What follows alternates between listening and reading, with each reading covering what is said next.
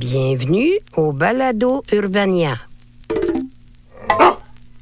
Moi, là, il n'y a rien que j'aime plus qu'une vieille actrice. J'ai trouvé ça très précieux, moi, de donner des livres à Jeannette Bertrand qui avait pas d'auto puis qui me disait on va jaser, je vais embarquer avec toi, tu sais. Chantal Lamarre, c'est 40 ans d'animation, de jeux et de réparties hilarantes aux heures de grande écoute. Ses chroniques incontournables à Infoman, sa finesse dans des grelots dans le bungalow, ses répliques iconiques au dieu de la danse. Chantal est une touche à tout, mais aussi une personnalité qui m'inspire depuis longtemps, de par les valeurs féministes qui ont ruisselé sur l'ensemble de sa carrière.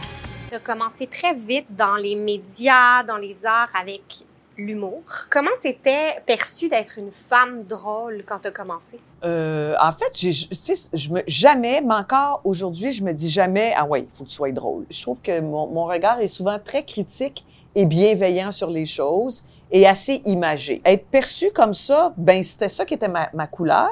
Et si les gens aimaient ça, ben il y avait envie, mais ils me demandaient de me déployer dans le même registre un peu partout.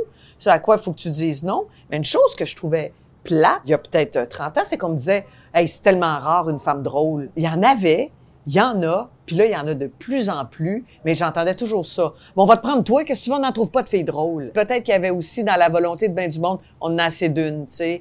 Est-ce que ça faisait toi l'espèce de token, la femme one of the boys ou ce oui, cliché-là? Fallait, fallait être ça, fallait être ça un peu.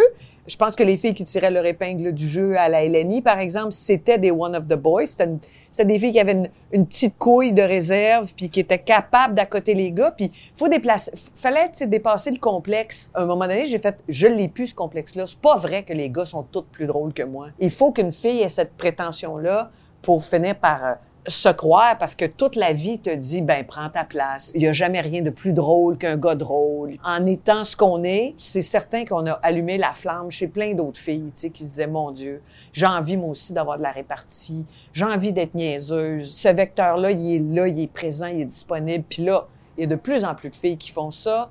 On n'a plus besoin de présenter une fille dans un line-up de soirée d'humour comme bon, la fille. Qu'est-ce que tu penses que ça révèle que les femmes aient moins le droit d'être drôle ou que ce soit moins encouragé ou moins valorisé? C'est de l'anthropologie. La femme doit plaire, elle doit séduire, euh, elle doit surtout pas être celle qui prend les devants. Et pourtant, les femmes ont toujours été drôles, mais j'imagine qu'elles étaient drôles entre elles. Euh, les femmes aiment ça, un homme drôle. Ça les charme complètement, puis le contraire, pas toujours. Ça vient de très, très loin, sauf que ça tend à changer, là. C'est, c'est, Ouais, il y a quelque-? Ah, il y a une révolution. Ouais. oui, oui, oui, oui, je le sens. Moi, j'ai déjà comme fait des mises en scène à l'École nationale de l'humour. Il y avait des filles qui tiraient leur épingle du jeu d'une façon phénoménale. On partait en tournée, leur numéro cartonnait. Elles n'étaient pas signées automatiquement. Oups, elles tombaient dans le dallo ou certaines, tu sais, finissaient par faire toutes sortes d'affaires avant de revenir. Avaient pas l'espèce de, de, euh, de confiance que les gars avaient. Les femmes ont tendance à douter davantage.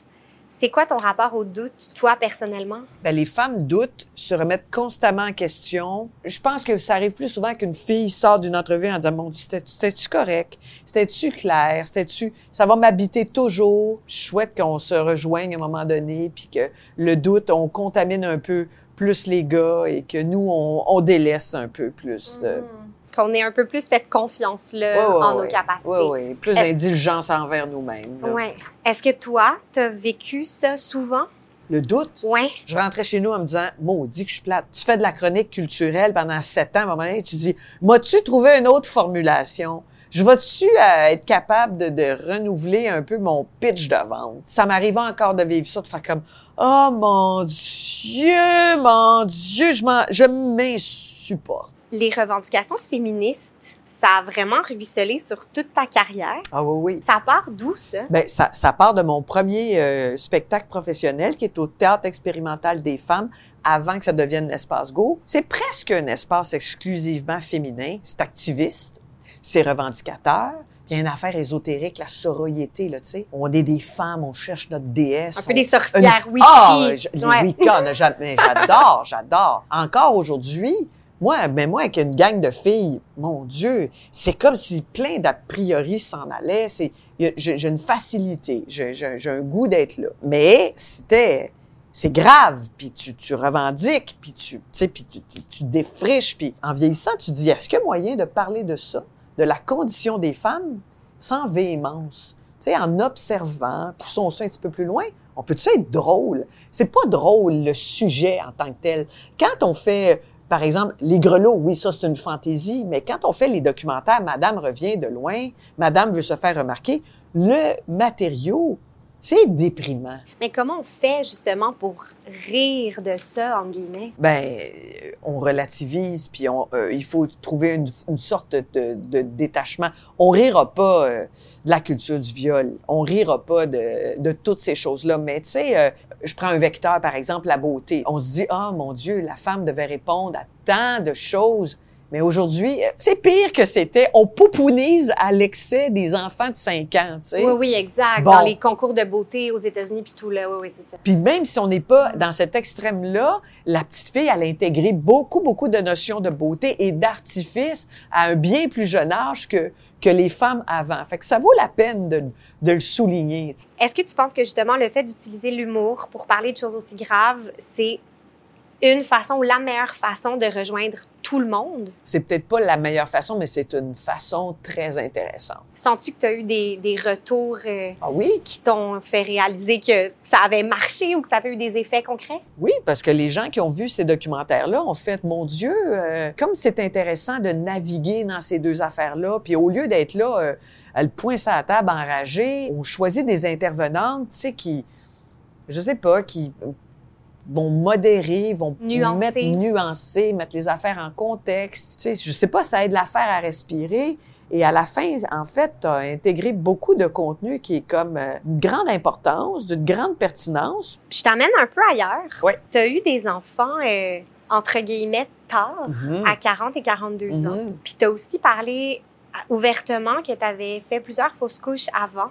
Oui. Comment tu te positionnes face au discours sur la maternité, tout particulièrement tu sais, les femmes qui n'ont pas d'enfants ou qui en ont eu plus tard? J'ai une immense empathie depuis toujours. Moi, je les ai eu tard, fait que je l'ai entendu souvent le « Oh, ben toi, t'auras pas d'enfant, euh, t'es trop égoïste, t'es trop pédoniste, t'es dans ta carrière, t'es... » Tu sais, que t'en fasses, que t'en fasses pas, euh, il y a quelqu'un pour te culpabiliser ou ou sous-entendre quelque chose. t'sais. En parlant d'à peu près n'importe quel sujet qui touche la féminité, t'as tout le temps le goût de faire fuck that, fais-le si ça te tente, fais-le si tu veux, attends pas, regarde pas l'autre. Hey, la femme là de tout temps là, c'est de répondre à des convenances, tu sais.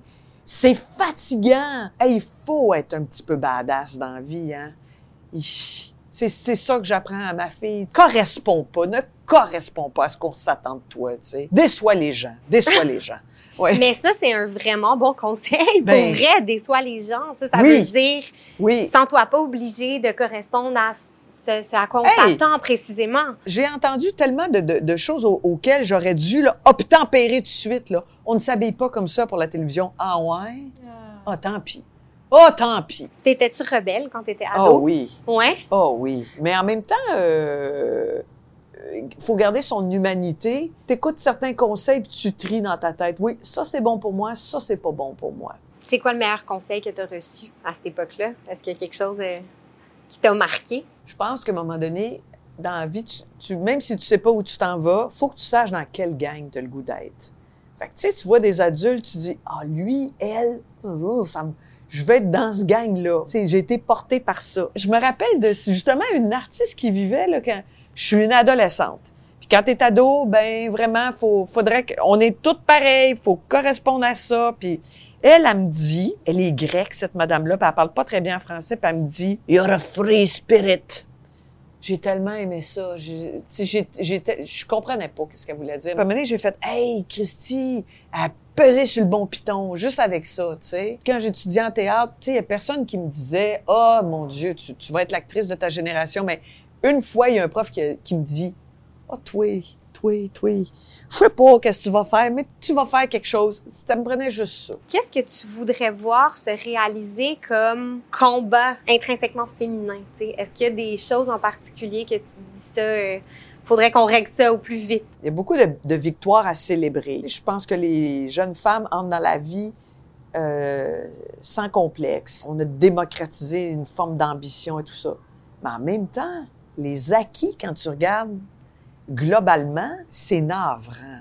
Tu sais, je veux vraiment avoir la conviction que que partout, euh, c'est entendu qu'une femme, ça vaut autant qu'un homme, ça peut prendre autant de place qu'un homme. Je tiens beaucoup aussi au fait que les femmes doivent comme s'extirper d'une maudite dictature, une dictature esthétique. Quand il est question d'âgisme et tout ça, je veux que le regard des jeunes femmes change envers les filles plus vieilles. Je veux qu'elles soient tendres. Les filles à 50 ans, ils ont un gros reality check. Là. Eh, mon Dieu, euh, il me reste quoi? Tu sais, les, les opportunités, ça, swoop, ça fond. Il y en a beaucoup moins.